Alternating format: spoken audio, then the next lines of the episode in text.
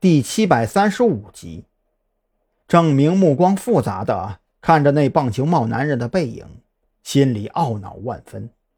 仅是一瞬间，脑袋里回想起了关于这事儿的一幕幕。事实上，这事儿说起来，郑明还真不算被何卫东给坑了，坑了他的只是自己的贪婪。前几天，何卫东找上门来，坦言自己很有可能得了绝症。临死之前，想要给姐姐留下点财产。听到这话的时候，郑明刚开始并不相信，还以为是何卫东在跟自己开玩笑。结果，何卫东直接拿出了医院的诊断证明：肺部和肝部的阴影面积几乎笼罩了整个器官，并且声称，就算这些不是癌细胞，想要治好也需要一大笔钱，与其耗尽两家的积蓄去治疗。还不如一死了之，顺带给姐姐留下点什么。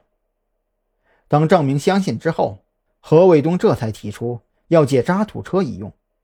郑明刚开始还以为何卫东是准备骗保，可当何卫东让他在两个小时之后报警，他这才意识到这件事情并没有想象的那么简单。事实上，直到最后，何卫东都没有如实告诉郑明他要去做的。到底是什么事儿？只是说让他按照要求报警，就可以彻底将自己从这件事情里摘出来，并且声称事后会有人联系他，并且用一件价值几百万的古董作为报酬。何卫东把话说到这一步，只要脑袋没问题，谁都能察觉到这事儿肯定不合法。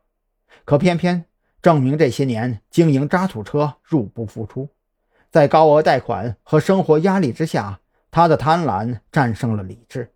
寻思着，反正小舅子横竖是个死，还不如随了他愿。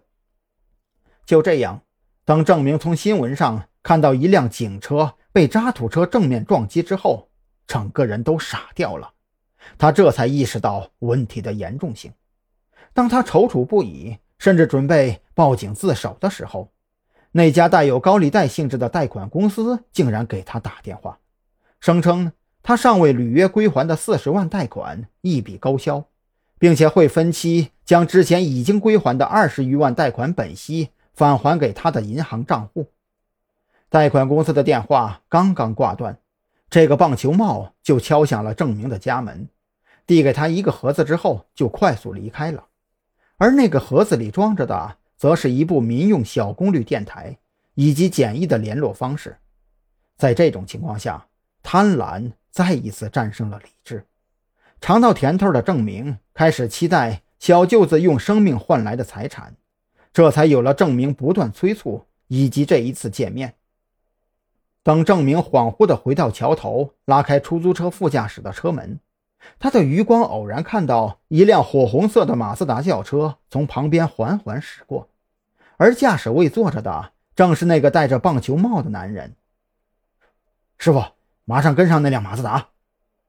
郑明一个机灵，也不知道怎么想的，钻进车里的同时，从口袋里掏出一百块递给张扬，声音显得非常急切。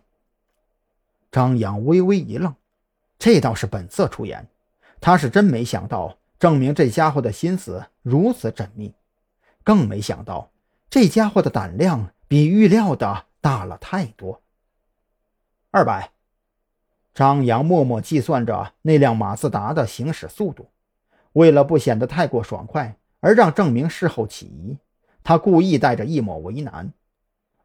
这真不是我黑你，跟踪这种事儿，要是人家报警了，我很麻烦的。二百就二百，赶紧开车呀！一会儿跟不上了。郑明这会儿哪里还会为了一百块斤斤计较，一口就应了下来。放心吧，绝对跟得上，做好了您的。张扬接过证明又递上来的一百块，嘿嘿一笑，便是猛踩油门，掉头朝着那辆马自达的方向急追了过去。